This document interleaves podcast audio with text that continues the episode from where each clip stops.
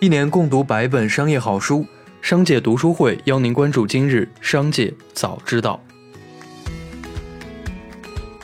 首先来关注今日要闻。九月二十二日，多家上市银行回应与恒大的业务往来。浙商银行表示，目前对恒大集团的授信金额三十八亿元有足额的抵质押物，整体风险可控。兴业银行表示，一直严格监控对恒大集团的授信业务，存量业务抵质押充足。常熟银行表示，截至八月末，对恒大控股企业的贷款有一笔，贷款余额三百九十一万元，担保方式为土地抵押。青农商行表示，与恒大业务合作规模较小，均为项目贷款。郑州银行表示，恒大集团贷款业务主要为房地产开发贷款，整体风险可控。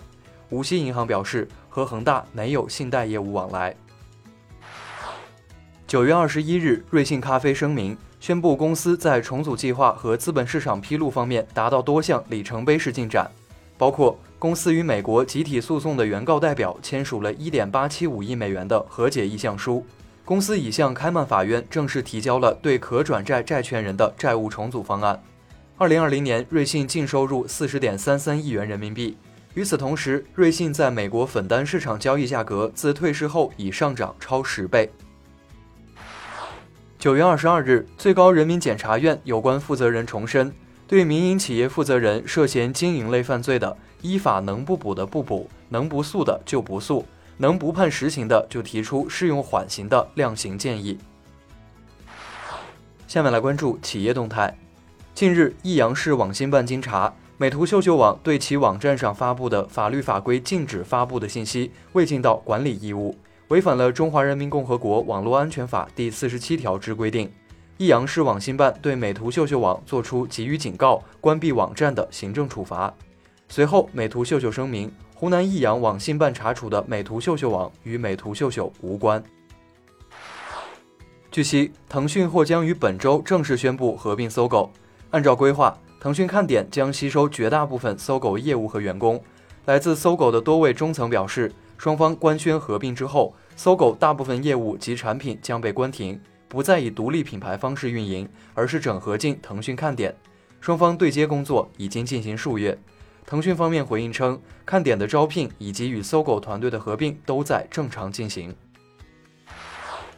企查查 App 显示，近日苏州多家大闸蟹公司被列入经营异常名录，包括苏州市瑞丰大闸蟹有限责任公司、苏州市阳澄湖苏吴大闸蟹有限公司等。列入原因均为通过登记的住所或者经营场所无法联系，作出决定机关为苏州市相城区市场监督管理局、苏州工业园区市场监督管理局等。九月二十二日，花呗公告了接入征信工作的最新进展。公告称，目前在获得用户授权的基础上，部分用户已经能够在自己的征信报告中查询到花呗记录，未来征信服务将逐步覆盖全部用户。上海银行等金融机构表示，正常使用花呗，保持良好还款习惯，不会对贷款造成影响。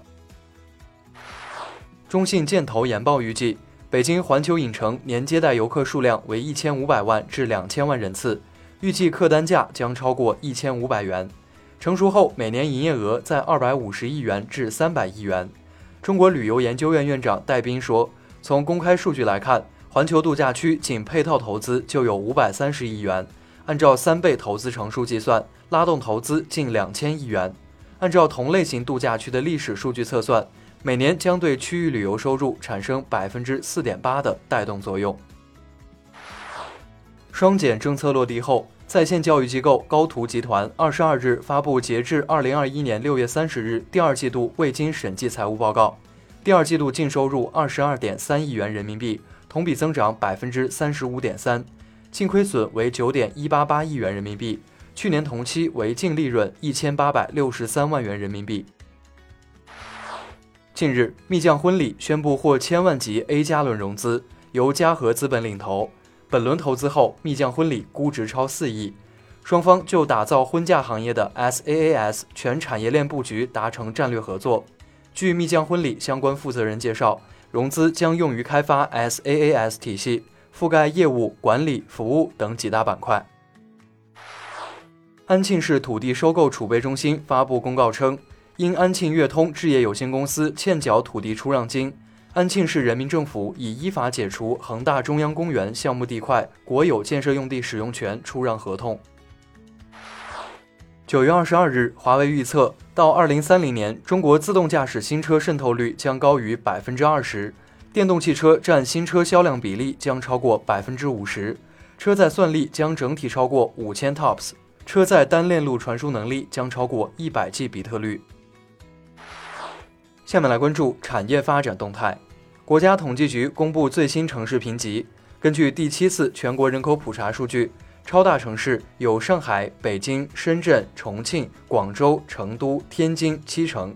特大城市共十四座，分别是武汉、东莞、西安、杭州、佛山、南京、沈阳、青岛、济南、长沙、哈尔滨、郑州、昆明、大连。中国养老金融五十人论坛发布《中国养老金融调查报告（二零二一）》，调查结果显示，百分之四十六点七九的城镇职工基本养老保险参保者预期的养老金水平为在职工资收入的百分之四十至六十。此外，调查对象对于城乡居民基本养老保险基础养老金的待遇预期水平的平均值为一千八百六十八点一一五元每月，也远远高于二零二零年平均待遇水平。由此可见，基本养老保险的待遇水平不及预期。